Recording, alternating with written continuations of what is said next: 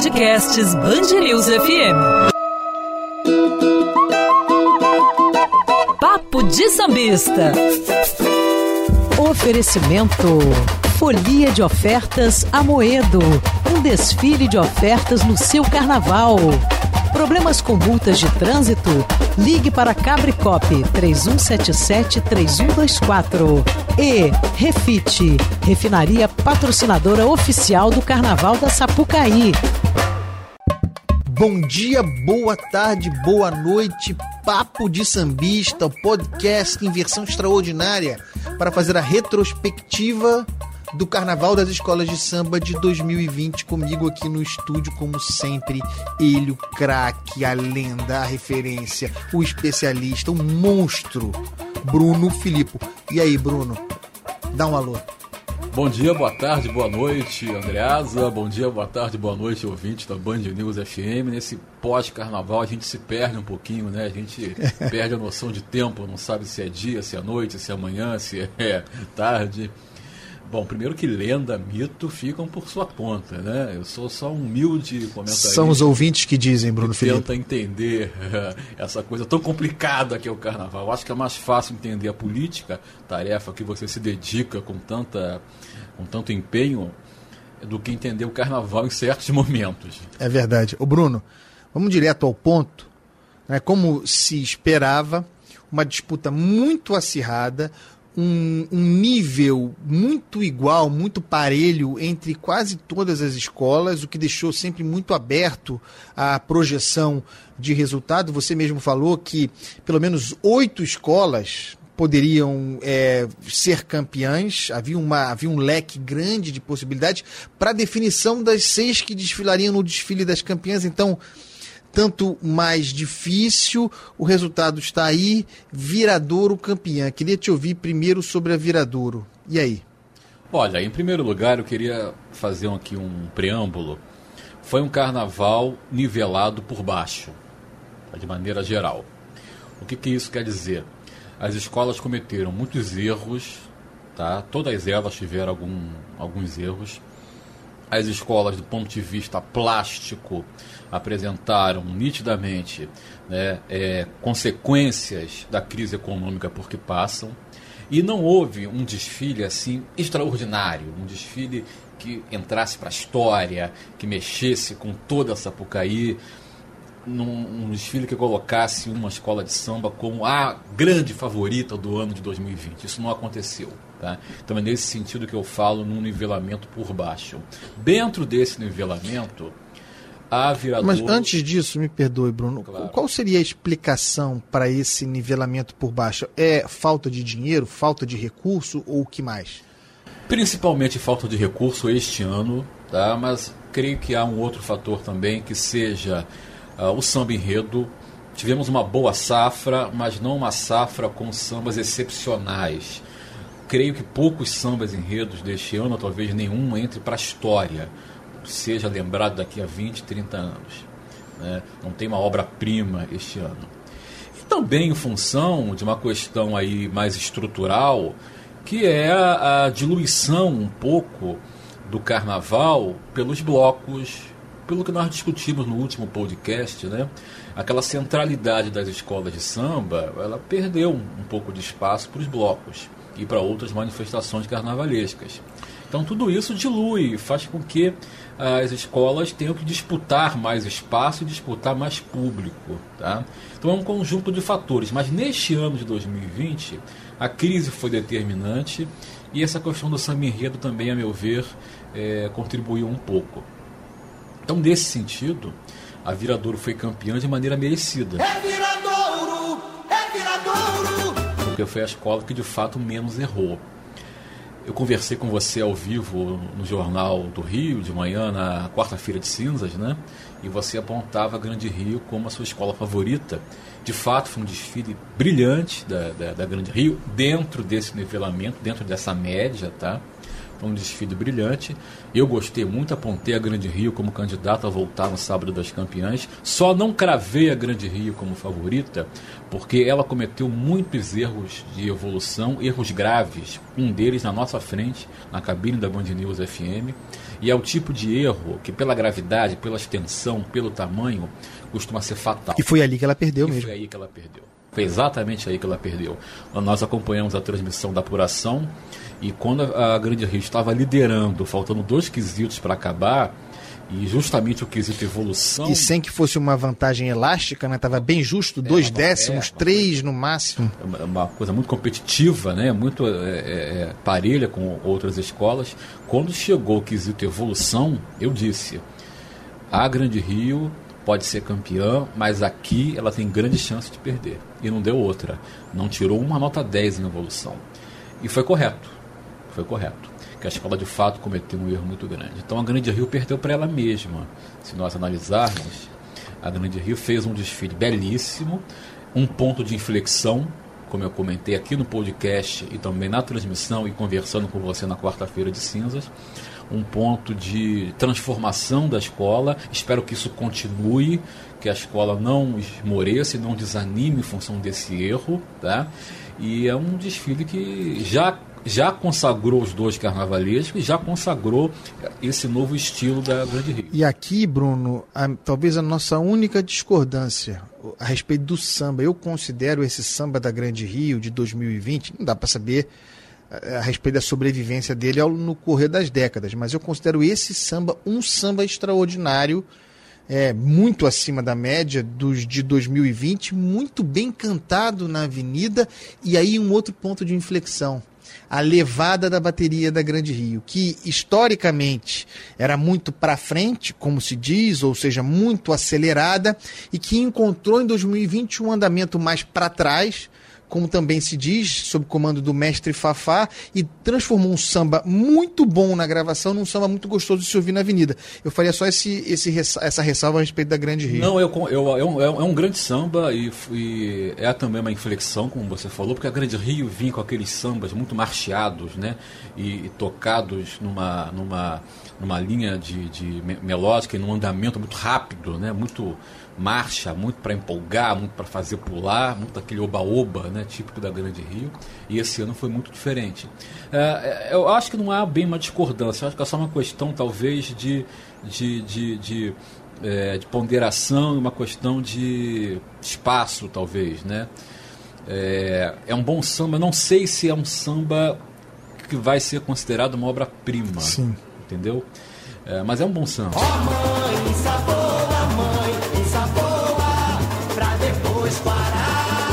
Aí, Bruno, já entrando, puxando pelo samba para falar da vencedora, da Viradouro, que foi aquela que menos errou, é, antes de falar das demais, eu me lembro, aliás, que aqui neste podcast nós tratamos da incógnita enredo da Viradouro, era enredo que nós, enredo, o tema é, que nós tratamos é, como uma incógnita mesmo, difícil de projetar, inclusive falamos da sinopse que tinha alguns problemas, difícil de projetar aquilo em carnaval e que na avenida me pareceu surpreender para uma boa realização. E nós falávamos sobre isso, né? A Viradouro muito rica. Aliás, esse é outro tema sobre o qual eu quero falar, porque é, ao contrário das escolas do Rio que não tiveram a subvenção ou tiveram uma subvenção parca da Prefeitura do Rio, a escola de Niterói, a Viradouro, recebeu muito dinheiro do, do município, o que certamente fez uma diferença plástica. É, mas, de qualquer maneira, nós temos aí, é, executando, usando bem o dinheiro, dois carnavalescos estreantes no, no, no grupo especial. É, e você mesmo dizia na ocasião, poxa, Seria bom que a gente tivesse jovens carnavalescos da nova safra chegando muito bem. Houve tanto na, na Viradouro como na Grande Rio. E aí, falando sobre o samba, é, naquela ocasião nós também falávamos sobre um samba é, que não era dos piores, era um samba mediano na safra, com alguns bons momentos. Falamos até sobre o refrão do, do Ensaboa Mãe e tal, que poderia pegar. E na Avenida, esse samba que era mediano, gostoso de ouvir, eu sempre gostei, mas mediano, também muito valorizado pela sua bateria, a do mestre Cissa, com um andamento para trás e com umas paradinhas brilhantes. Um samba que, na prática, na apresentação, isso acontece, você sabe que isso acontece. Um samba que pegou, né? ou talvez é, tenha sido o que mais pegou, considerando ah, o, os limites que você mesmo criou para não tão, ex, tão exuberante apresentação do conjunto das escolas nesse ano. E aí, né? Eu fiz aqui esse grande preâmbulo para te passar a bola sobre, sobre a Viradouro. Quais foram as surpresas sobre esse desfile da Viradouro? A gente sabia que tinha dinheiro. Mas e a execução, né? Pois é, o dinheiro não garante necessariamente um bom desfile. Isso é um ponto que a gente tem que ressaltar aqui. Nós já vimos escolas muito ricas fazerem desfiles muito ruins, né, ou medianos. A Viradouro teve investimento, teve, mas não foi só a plástica que garantiu o título da Viradouro. Os quesitos de chão que são harmonia, evolução, né? a bateria, o canto da escola, os componentes, tudo isso. O casal foi muito o bem. O casal, muito bem. Tudo isso contribuiu muito para que a Viradouro fizesse o, o, excelente desfile que fez. O samba era mediano, não, não era um dos melhores do, do CD, mas na avenida cresceu muito, principalmente por causa do refrão. Esse refrão jogou o samba e a escola para cima é o que se chama de, de funcionar. Eu tenho uma certa implicância com esse termo, o samba funcionou, porque eu acho que o samba é uma obra de arte que tem que ser julgado e pode ser julgado a parte do desfile. Né? Mas também tem uma funcionalidade que é inerente a ele, que é exatamente fazer a escola desfilar bem.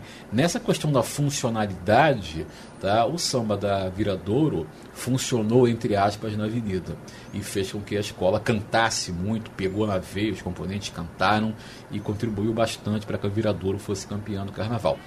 A outra surpresa que foi abordada aqui, que foi a mudança em relação ao enredo. Nós criticamos um pouco a sinopse, com razão, a sinopse confusa, fraca, confusa, mal fraca, escrita. Exatamente.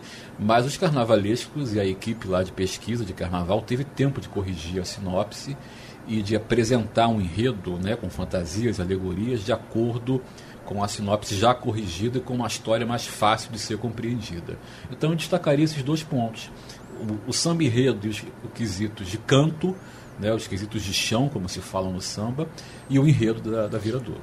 E, a, e, as revelações, né? tanto no caso da Grande Rio, é, dois carnavalescos jovens, relativamente jovens, e os dois da Viradouro, os campeões, inclusive o, o Marcos Ferreira, campeão pela, pela Viradouro, fez um desabafo citando o Império Serrano. Aliás, com razão, ele foi campeão no grupo de acesso pelo Império Serrano em 2017 a escola subiu ao grupo especial e o, e o afastou para colocar um, um carnavalesco Fábio Ricardo mais experiente. Como você avalia o trabalho desses jovens e a projeção dessa, dessa carreira para o futuro? Se pode dizer que temos dois, dois novos carnavalescos de verdade competitivos para o mercado? Acho, acho, que podemos dizer que temos quatro, né? Porque Sim. foram duas duplas. Né? Sim. A, a dupla da Viradouro e a dupla da Grande Rio. O Carnaval do Rio de Janeiro está passando por uma, por, por, uma transformação e por uma renovação dos carnavalescos. Aquela geração à qual nós nos acostumamos, que é, que é a geração ainda remanescente do Pamplona, do Arlindo, daquela escola lá do Salgueiro dos anos 60. Que muitos dos quais começaram antes da Sapucaí, da Marquês de Sapucaí. Muito antes, né? Que é a geração da Rosa Magalhães, do Joãozinho 30, do Maxi Lopes, da Maria Augusta, do Renato Lage, um pouquinho depois mas ainda assim lá nos anos 70. Essa geração está saindo de cena.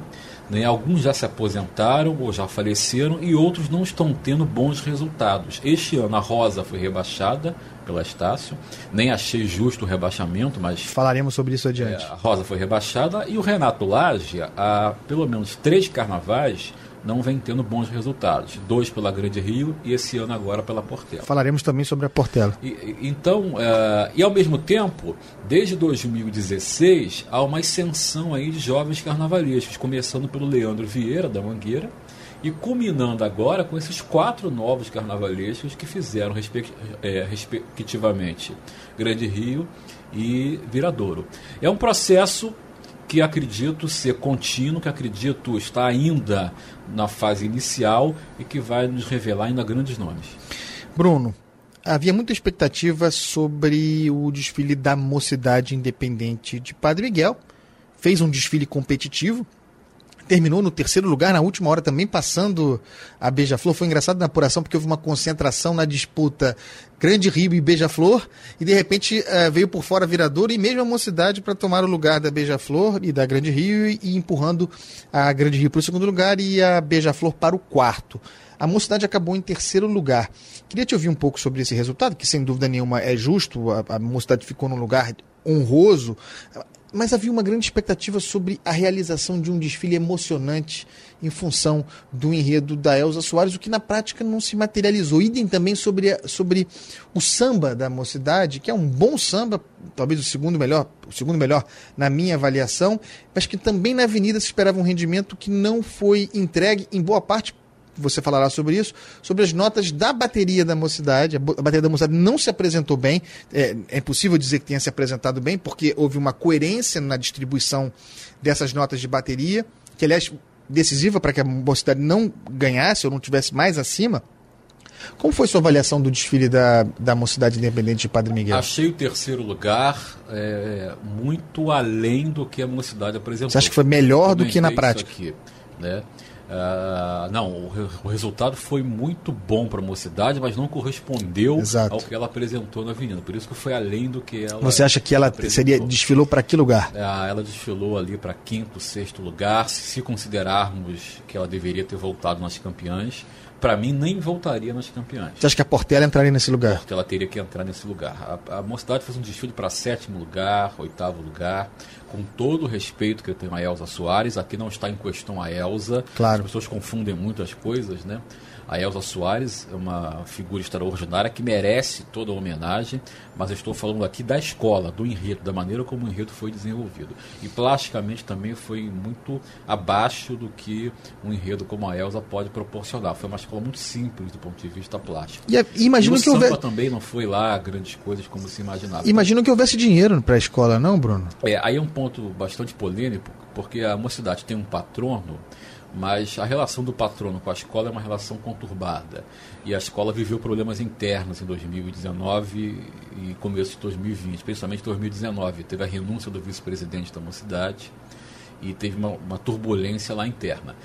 Mas foi um desfile que eu imagino que aconteceu com a mocidade, o que aconteceu com a Mangueira em 98, quando a Mangueira foi campeã, desfilando com o enredo sobre Chico Buarque. Foi um bom desfile até mas eu acredito que a figura ali do Chico, como a figura da Elza este ano, tenham contribuído para notas elevadas, tá? Da, da, no caso aqui da mocidade este ano. Então eu acho que a figura da Elsa fez a diferença. Isso é uma suposição, a gente não pode afirmar isso, mas é uma hipótese que eu deixo aqui bastante, ouvintes, bastante razoável. É, para os ouvintes pensarem. Acho que a, a, a, homenagem à Elsa, a figura da Elsa, o que a Elsa representa, 90 anos de, de vida e, é, e contribuição inestimável para a música brasileira, tudo isso fez com que os jurados elevassem um pouquinho as notas. Tem tanto assunto, Bruno, para a gente tratar. Hum, eu queria que você falasse, por favor, das três escolas que completarão o desfile do, do de sábado das campeãs. É, pela ordem Beija-Flor, quarto lugar, brigou na cabeça até a última hora. Quinto lugar, Acadêmicos do Salgueiro, um desfile muito pouco falado, mas correto. E a Mangueira, sexto lugar. Você falou a respeito desse desfile da Mangueira, a gravidade do enredo, é, o peso do enredo, quase um, uma militância do enredo como ou talvez um, um freio para a execução de um, de um carnaval. Você tinha uma expectativa da dificuldade de realização desse enredo na Avenida. Queria te ouvir sobre essas três escolas que completam o grupo especial. É, a Beija-Flor, a meu ver, cometeu erros graves de enredo ali na Avenida. Nós comentamos aqui no podcast que era um enredo né, que, que, cabia um pouquinho de tudo, que falava sobre rua, né, e aí abria para um leque de possibilidades. Mas ali no desfile a gente viu muito pouca rua, tinha geleira, tinha referência a Império Romano, tinha é, é, ruas de Paris, rua de Nova York, rua de, de, da Inglaterra, e a letra falava de um outro tipo de rua, falava mais de povo, né, do povo da rua, inclusive com referências a entidades da, da religião afro-brasileira. Então houve um descompasso entre o enredo, a letra do samba enredo e o que se viu na avenida, e plasticamente uma leitura difícil também das fantasias. Então, um, tendo um enredo confuso e não tendo aquele rolo compressor, porque não aconteceu aquele favoritismo todo da Beija-Flor, né? aquele momento em que a escola desfila com garra, com força e sai da Avenida Campeã com o grito de campeã, isso não aconteceu. Então não foi uma surpresa essa colocação da Beija-Flor. Ficou, digamos que, uma colocação razoável. E muito né? boa, considerando o carnaval do ano passado Exatamente. também. Exatamente. Mas já estão reclamando aí, eles não aceitam outro lugar que não o campeonato. E então foi, ficou de bom tamanho, tá? A, a Mangueira. Salgueiro, quinto lugar. Salgueiro, quinto lugar. Salgueiro, uma surpresa para mim, o quinto lugar poderia tentar, estar um pouquinho mais acima. Achei que foi um bom desfile de Salgueiro. Achei que o Salgueiro passou cantando muito bem, com um conjunto plástico muito bom. Houve alguma crítica aí ao enredo, uma crítica que, que eu não corroboro tanto de que houve muito circo. Era um receio que eu tinha, mas eu acho que não aconteceu isso na Avenida. Né? Eu acho que eu, eu li diferente o enredo do que alguns críticos é, falaram. Eu li muito claramente uma divisão entre o circo e outros aspectos da vida do homenageado, que era o palhaço Benjamin de Oliveira. Então não, não, não corroboro essa crítica, mas respeito. Acho que o Salgueiro poderia ter ficado umas duas colocações aí acima e até ser campeão também. Se, se, Foi um desfile se, tecnicamente muito correto, se né? Tecnicamente fosse tudo levado em consideração. Alguns pequenos erros acontecem, né? E só os jogadores percebem ou observam e a gente não observa tanto. A gente só vai saber ao certo o que, que aconteceu quando as notas for, as justificativas das notas forem divulgadas. Isso acontece mais ou menos um mês depois do carnaval, daqui a um mês mais ou menos. Então o Salgueiro foi uma, uma, surpresa, embora tenha voltado no sábado, mas poderia ter ficado numa colocação superior. E Mangueira, a meu ver, ficaria ali em sétimo, oitavo lugar. Esse sexto lugar ficou de bom tamanho, com uma diferença de um décimo para Portela, que a meu ver deveria voltar nas campeãs. O que eu temia em relação à Mangueira se concretizou. A Mangueira fez um desfile pesado, fez um desfile tenso, né? Eu acho que os componentes sentiram toda, toda essa polêmica, o peso dessa essa gravidade toda, colocada né? em função do enredo. É, críticas e, opiniões favoráveis e desfavoráveis e, e uma, uma, temática muito difícil para o carnaval, né, que é tratar de um tema religioso é, de maneira séria, né, de uma maneira engajada dentro de um desfile de escola de samba. Acho que a escola sentiu e o público também, porque Mangueira costuma levantar sempre a avenida, né? mesmo quando não desfila muito bem. Esse ano não aconteceu isso. O samba não, não, não teve esse papel, não fez. Não o samba não aconteceu, né, Bruno? Não aconteceu, ou não funcionou, né, para usar a expressão. O público não cantou, a escola também teve problema de harmonia, não cantou. Então foi um desfile pesado. Tá? É, foi um desfile que, que não me surpreendeu, surpreendeu a muitos né, que esperavam que a Mangueira fosse campeã e tal. Até por questão ideológica também, aí interfere bastante nesse tipo de avaliação. Mas foi uma vitória para a Mangueira ficar em sexto, porque o correto seria ficar abaixo disso. Queria te ouvir sobre a Portela. Né? É, eu, eu estou entre os que acham que a Portela deveria estar entre as seis que disputarão o que disputarão, que, que se apresentarão no sábado das campeãs. Acho que fez um bom desfile, muito inteligente ao montar a sua, o seu aspecto visual, considerando a luz do dia, o início do dia. Eu achei a águia deslumbrante. Achei um grande trabalho do Renato Lage, o movimento da águia moderno, mas ao mesmo tempo respeitando a tradição da escola. Eu achei um bom desfile. Aliás, um desfile que conseguiu uh, dar carne no sentido de que é algo material que nós conseguimos compreender, pegar, consumir, a um enredo talvez difícil é, na origem, um enredo avesso, inclusive às tradições do próprio Renato Lage, não da escola, mas do, do, da história do Renato Lage, me pareceu um bom carnaval injustiçado na avenida. Bateria muito boa, como sempre, reconhecida pelas notas, um samba que é um bom samba e que se apresentou muito bem. O que aconteceu? É, como explicar esse sétimo lugar da Portela, Bruno? Aliás, você, você havia colocado com razão entre as favoritas. Sim, foi uma surpresa para muitos, creio que para todos. Né? Eu analisei depois da apuração, analisei detidamente as notas da Portela e constatei o seguinte: nos quesitos que remetem diretamente ao trabalho dos carnavalescos, Renato e Marcelage, a Portela tirou ótimas notas. Já com o descarte, tirou 10, gabaritou, já descartando a maior e a menor. No, em dois quesitos, a Portela perdeu oito décimos. Quais foram esses dois quesitos? Comissão de frente e mestre sala e porta-bandeira. Que não é diretamente ligado ao, Ao carnavalesco. carnavalesco, tá? Mas, no entanto, Embora houve uma. tenha- embora tenha alguma Mas houve uma carnavalização da atuação da, por- da porta-bandeira do casal, né? Aquilo é uma coisa esquisita, aquela, aquele parto na avenida, né, É, Bruno? pode ter sido uma ideia ali do, do carnavalesco ou do coreógrafo, de alguma forma o carnavalesco pode ter se envolvido. Então, na cabeça da escola, ou seja, aquele início da escola, né, a Portela perdeu oito décimos. Já é o segundo carnaval em que o Carlinhos de Jesus, na Portela, perde muito ponto. Isso é um ponto a ser observado. Carlinhos Jesus, que é um coreógrafo muito conhecido e que ficou muito famoso pelas comissões da Mangueira, principalmente. Né? E fez Beija-Flor, foi campeão pela Beija-Flor também, mas o, o momento áureo do Carlinhos em comissão diferente é na Mangueira. E o Carlinhos não vem conseguindo repetir esse êxito e esse sucesso. Há dois anos que ele faz com que a Portela perca muitos pontos. E a Lucinha Nobre, que é a porta-bandeira muito conhecida, não teve um bom desempenho, talvez influenciado também pela fantasia, pela maneira como a roupa foi desenhada, pela maneira como eh, talvez tenham pedido a ela que fizesse a performance, tudo isso interfere. Para quem não sabe, Bruno, só para contextualizar, houve uma performance em que a porta-bandeira dava luz, né? Havia surgia um bebê, obviamente um, um boneco na avenida. E isso é um isso é um componente alheio ao baile, é, afinal de contas, aqu- aquele bebê deveria estar em algum lugar, né? Quer dizer, um peso a mais, um incômodo a mais no, no cortejo. É, eu, tenho a impressão que isso foi decisivo para essa perda de notas. Possivelmente foi. As justificativas vão nos revelar o motivo, mas eu acho que sim.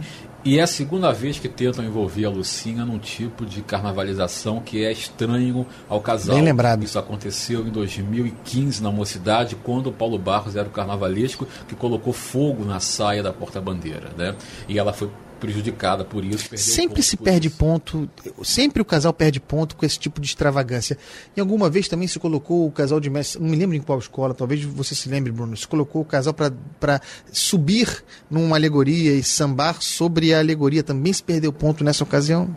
Não é da natureza do, do É, o- papel do Laíla mestre. chegou a fazer alguma coisa parecida com a Beija-Flor, que o casal se entrosava com a comissão de frente, com a apresentação da- da comissão de frente, também não deu certo. Casal é uma coisa muito sagrada, né? Eles carregam um pavilhão da escola e eu acho que é uma tradição que deveria ser mantida, jamais deveria ser alterada. O casal tem que fazer aquilo que é básico, que é tradicional e não inventar muito. Inventar fica com a comissão de frente, com alegoria, mas o casal não. Deixa a bandeira Nesse ali. teu, nesse teu cálculo, nessa tua avaliação sobre o mapa de notas da Portela, um, um resultado melhor, nota 10, por exemplo, em Mestre Sala e Porta-Bandeira, teria colocado a escola em que lugar? Você fez esse exercício? Teria colocado bem acima, né? Teria colocado bem acima, a Portela voltaria nas campeãs, possivelmente em terceiro ou quarto lugar. Incrível. Bruno, vamos, vamos é, descer um pouquinho. Né? Tem uma meiuca aí de desfiles insossos, né? Ou, ou, é, bons em algum aspecto, pobres em outros. Por exemplo, Vila Isabel. Ah, tem o caso da São Clemente, que foi bem avaliada em matéria de enredo, na, se viu no julgamento mas tem a Unidos da Tijuca. E eu queria, eu queria provocar uma reflexão sobre Unidos da Tijuca, para que se possa falar das escolas que nem brigaram lá em cima, nem corriam risco de rebaixamento. A Unidos da Tijuca trouxe o Paulo Barros, tirou o Paulo Barros da Viradouro, né? Ao contrário, houve uma briga, desculpa, melhor dizendo, houve uma briga na Viradouro. O Paulo Barros saiu, se imaginava que seria um baque, era a escola vice-campeã. A Viradouro mostrou que não sentiu nada a perda do Paulo Barros, muito pelo contrário. A, a, a Tijuca repatria o seu carnavalesco símbolo, uma expectativa óbvia de um casamento de sucesso, um enredo sobre arquitetura, que talvez fosse um tema, no caso, sobre arquitetura, que talvez fosse propício aos malabarismos de Paulo Barros. Falava-se muito de problemas financeiros da Unidos da Tijuca. O fato é que o desfile não aconteceu, mesmo tendo um bom samba, a meu ver, bem representado na avenida. E a bateria é extraordinária, foi uma das baterias que, que gabaritou 10 de ponta a ponta. O que houve? O que houve é que o Paulo Barros estava num dos seus anos menos inspirados. Paulo Barros é um carnavalesco de altos e baixos. Já acertou muito, já errou muito também. Este ano ele errou muito. E eu até me permito dizer que foi o pior desfile da história dele. Tá? Do, do, em 16 anos como carnavalesco, o Paulo Barros nunca fez um desfile tão ruim assim. Talvez Vila Isabel 2008, mas não se compara ao que aconteceu este ano. Um desfile é, frio, um desfile com alegorias repetitivas, com soluções que o Paulo Barros já apresentaram anteriormente e que no passado eram novidades, este ano muito longe disso. O Paulo Barros é, pareceu que sofreu de um processo criativo aí é, é, insuficiente para um, um desfile da dimensão que ele gostaria de fazer. Então Paulo Barros errou a mão Além disso, o samba também não aconteceu, a escola não cantou, a escola passou fria, né? nos quesitos que não são do Paulo Barros. Me, teve crise financeira também na escola, apesar do enredo ser patrocinado, a escola teve dificuldades internas em relação ao orçamento. Tudo isso, no cômputo geral, contribuiu. Lugar justo? Ter... Posição justa? Posição justa. Ali ficaria muito estranho se a Tijuca ficasse em sétimo ou em sexto. A posição intermediária ali foi, foi correta. Alguma palavra sobre Vila Isabel e São Clemente? São Clemente ficou numa posição justa, fez um desfile tradicional do ponto de vista de enredo, da maneira como ela aborda a temática de crítica política, é com sátira, né, é com bom humor, é com é para se divertir, é para provocar riso mesmo. Não tem grandes pretensões. A São Clemente é uma escola despretensiosa.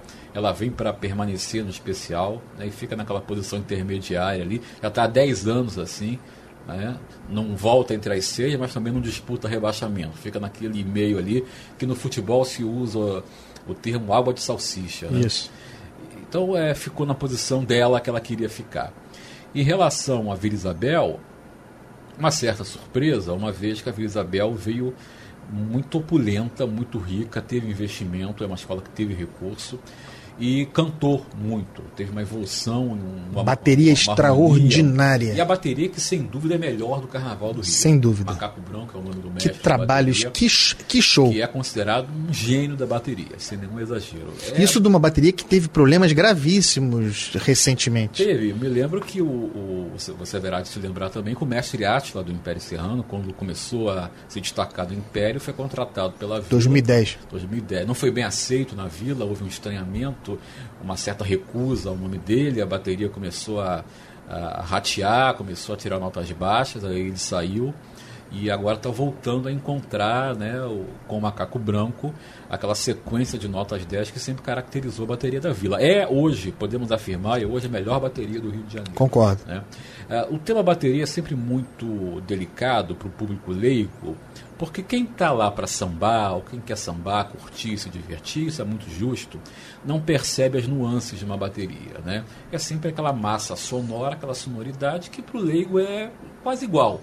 Né? Mas para quem acompanha Carnaval de perto, sabe que existe muita diferença entre as baterias. Muitas nuances, né? Muitas nuances. E faço até esse pedido aos ouvintes do podcast que comecem a reparar nessas diferenças, nas nuances, e vocês vão notar que a bateria da Vila Isabel é um, é um show à parte. É um show à parte e há dois aula. anos que vem. Uma aula de afinação, de timbre, se podia ouvir todos os instrumentos, a levada corretíssima. Eu vou te contar, eu vi boas baterias esse ano. Grande Rio fez uma belíssima apresentação, já falei aqui. Unidos da Tijuca, excelente bateria do mestre Casagrande, Portela. Que beleza de bateria de se ouvir. Há outras baterias muito boas, a do Salgueiro com, seu, com a sua levada um pouco mais para frente, primorosa. Mas a da Vila Isabel, vou te contar, podia ficar ouvindo aquela bateria ali. É uma bateria que você se desloca, ela se desloca na sua frente, ela se move e você percebe como aquela distribuição é uma engenharia ali de pensamento, como se distribui os instrumentos para que todos tenham o seu lugar, possam ser ouvidos. É um, é um primor. É um primor, é um primor sem exageros, é um primor. e o macaco branco merece o nosso reconhecimento. É um, é um apelido dele, né? Porque ele é branco, então o chamam de macaco branco. É assim ele é conhecido ali na Vila Isabel. E é realmente uma das grandes revelações dos últimos anos aí de, de mestre de bateria. E a Vila Isabel, com tudo isso, teve um problema que foi apontado aqui por nós, que foi o enredo. De fato, um enredo bastante confuso que era para falar de Brasília, mas falou de lenda indígena e falou do Brasil inteiro, deu a volta no Brasil inteiro e não conseguiu falar de Brasília. Só falou de Brasília no final, numa referência assim muito xoxa à Catedral de Brasília. E perdeu ponto por isso, perdeu pontos em outros quesitos que talvez não devesse perder. Eu colocaria a Vila Isabel entre as seis primeiras, tá? Não ali em primeiro, segundo, mas quarto até sexto, a Vila Isabel poderia ter ficado. Então me surpreendeu um pouco essa colocação. No, na sua lista final, nós não teríamos, portanto, salvo engano, nem Mocidade nem Mangueira, é isso? Mangueira, teríamos Portela e Vila Isabel. Portela e Vila Isabel. Foram a, a, a, na relação que eu fiz, eu incluí a Portela e a Vila Isabel e não incluí a Mangueira e não incluí a Mocidade. Tá certo. Bruno, e para concluir, vamos lá para baixo, para Rabeira, né? Tivemos rebaixadas, em último lugar, a União da Ilha, Pedra Cantada. Aliás, aqui no podcast você já anunciava com muita precisão o drama da União da Ilha, um drama complexo que atingiu toda a constituição da escola. É, em penúltimo lugar, também rebaixado, Estácio de Sá, escola que ascendia, escola da Rosa Magalhães e se salvando ali no limite paraíso do, do Tuiuti. E eu faço a minha observação aqui. Acho que o rebaixamento da, não foi um desfile brilhante. Acho que o rebaixamento da Estácio de Sá foi injusto. Acho que a Estácio de Sá se apresentou significativamente melhor do que Tuiuti e foi penalizada mesmo com Rosa Magalhães pela regra da escola que sobe, pela regra da escola que acende. Seria demais se ficasse atrás da União da Ilha, que foi uma tragédia. É minha opinião, queria ouvir a sua grande Bruno Felipe. Não, exatamente isso.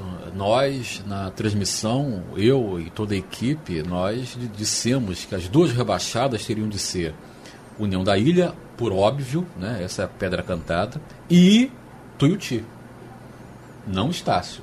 Né? Estácio não foi brilhante, muito longe disso. Fez um desfile para ficar né, ali em 12 lugar. Né? É, fez um desfile para permanecer, mas ali na parte de baixo da tabela.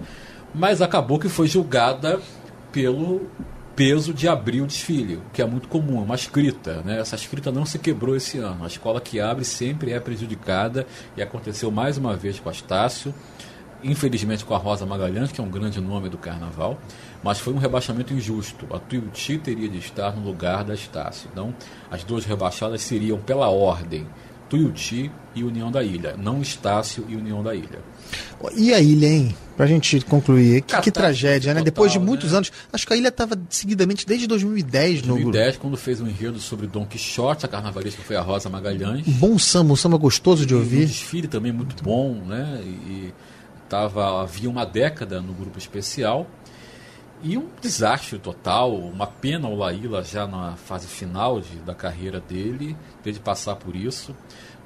Soube, né, por fontes ali na Marquês de Sapucaí, de que houve uma espécie de boicote interno a figura do Laíla. Porque parece que ele não foi informado sobre problemas de evolução, de é. buraco, deixaram ele à parte, ele estava na cabeça da escola. É, e, e, na cabeça sem comando, sem rádio, sem transmissão, enfim. Me pareceu também que ele estava ali meio né, escanteado. Né, é. Houve problemas, tanto que a União da Ilha, ontem à noite, logo após o rebaixamento, já divulgou que ele, o Fran Sérgio o Caê saíram da escola, né? Houve muito problema interno ao longo do Fran Sérgio Caê compõe a comissão de carnaval. A comissão de carnaval da, da ilha junto com a ilha. Então os três já saíram, a escola já os desligou. Houve muito problema interno durante todo o período de preparação para o carnaval, que culminou naquela tragédia que nós vimos. Posso afirmar aqui que é, se não o pior, um dos piores carnavais da história da ilha. A Paris do Tuiuti, que escapou por um milagre, segundo a nossa avaliação, deveria ter caído, que bote as suas barbas de molho, porque quem sobe, ano que esse ano caíram duas, subiu uma, né? Sobe a Imperatriz Leopoldinense. Voltaremos no ano que vem a ter uma escola rebaixada no grupo especial. A Imperatriz subiu, com beli... aprendeu, com um belíssimo desfile, um sacode de grupo especial. O desfile da Imperatriz no grupo de acesso teve um desnível de superioridade em relação aos demais assustador. Eu considerei pessoalmente, do ponto de vista carnavalesco, né, para festa, para carnavalização do, do espetáculo, foi o desfile que eu mais gostei de ver. E adorei a reedição do samba, um samba que eu adoro, achei tudo uma beleza. A Imperatriz volta e não volta para cair, com muita chance de quebrar a lei, né, a tradição de que quem sobe cai, tem, é prejudicada. E aí? Pares do Tuti, Barbas de Molho e a Imperatriz de volta ao grupo especial, volta ao Grupo especial, de volta com força. Foi um carnaval esplêndido, espetacular. Eu vi o desfile de perto. Um carnaval de fato muito à, à frente das outras. Mais do que justa a vitória da Imperatriz. E a sua ponderação é muito correta. Porque dificilmente a Imperatriz vai ser rebaixada novamente, a não ser que aconteça uma tragédia muito grande como aconteceu no passado. Com isso, abre-se aí a possibilidade para que essas escolas pequenas e que lutam sempre para ficar na posição intermediária ou não cair, abre-se um espaço. São Clemente também, caiam. fica ligado. São Clemente também, que fique ligado. Porque agora o funil vai ser Ô, maior Bruno, e vai ser mais rigoroso. Deixa eu te fazer uma, uma provocação aqui para concluir o nosso podcast. Que tá bom, podíamos ficar aqui horas conversando, papo bom.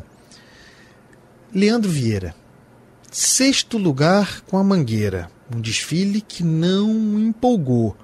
Para nós, não deveria estar naquele lugar, não deveria voltar no sábado das campeãs. Talvez já indicando uma fadiga de material, um cansaço na relação. Estou provocando aqui, hein, pessoal da Mangueira, por favor. No entanto, o mesmo Leandro Vieira, campeão com a Imperatriz num desfile espetacular. A escola sobe. Leandro terá de fazer uma escolha. E aí, Bruno Filipe? É verdade, escolha de Sofia, talvez, né? É, já, já, se comentava isso no pré-carnaval, né? Já se sabia que a, que a, Imperatriz seria a grande favorita, com grande chance de subir, e que a Mangueira talvez não fizesse o, tudo o que se esperava. Certamente o Luizinho Drummond, que é o patrono e presidente da Imperatriz, vai querer fazer um belíssimo carnaval no ano que vem, até para provar aos críticos de que a Imperatriz é a Imperatriz, e vai fazer uma proposta para o Leandro Vieira. Aí como é que o Leandro vai reagir a isso? O Leandro tem uma relação boa com a Mangueira, mas uma relação que também tem desgaste, que é um desgaste natural. O desfile desse ano não foi lá essas coisas. Ele já recebeu propostas de outras escolas. A Mangueira não é uma escola que tenha hoje um grande poder financeiro, uma escola que está em crise financeira, porque teve ex-presidente preso, uma série de questões. Então, se a, a Imperatriz chegar com uma soma é, considerável, com uma proposta muito boa, não me surpreenderá se ele ficar na Imperatriz. Olha aí, hein? E agora, para terminar, uma nota pessoal. Que alívio, hein, Bruno? Que alívio, Bruno Felipe. O Império Serrano, com aquele desfile desastroso no grupo de acesso, com boas chances de cair para Intendente Magalhães, para quem não sabe, a terceira divisão do samba, acabou em nono lugar e lamba. E dê graças a Deus, porque foi, nos quesitos plásticos, sobretudo, muito beneficiado, muito acarinhado pelo jogador. Se segurou, sem dúvida, nos quesitos que eu chamo de sambísticos, samba gabaritou, bateria só teve um 9.9, se eu não me engano, a casal de mestre ali porta-bandeira muito bem, o Império Serrano se segurou naquilo que tem como natureza, como caráter orgânico para disputar o carnaval, mas plasticamente foi, foi foi acarinhada, hein, Bruno Felipe? Ficou de bom, ficou de ótimo tamanho é, esse nono lugar. Eu vou dizer o seguinte, ufa, quando eu vi a colocação final, foi o que eu fiz, foi a minha exclamação, ufa.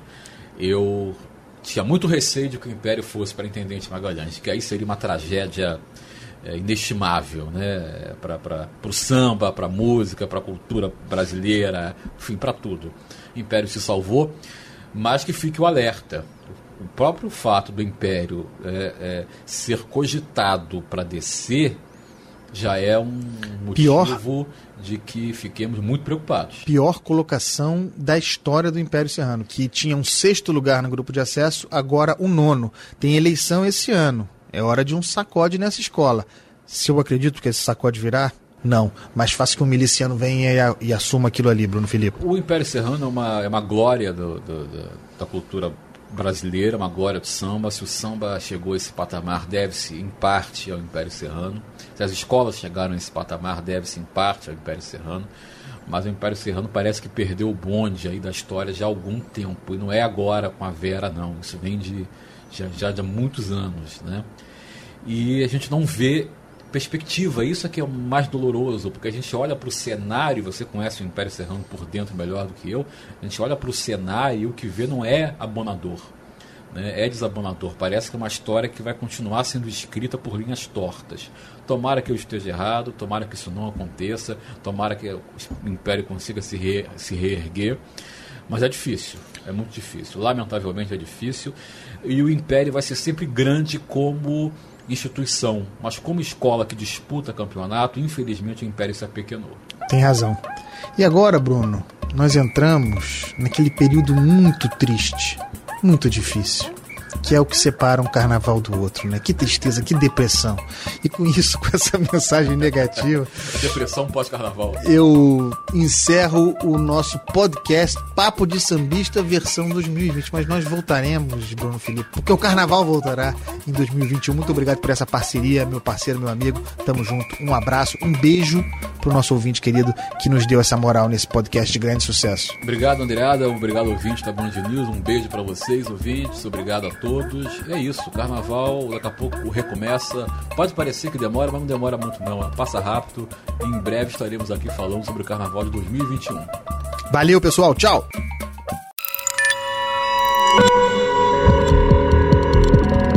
Podcasts Band News FM.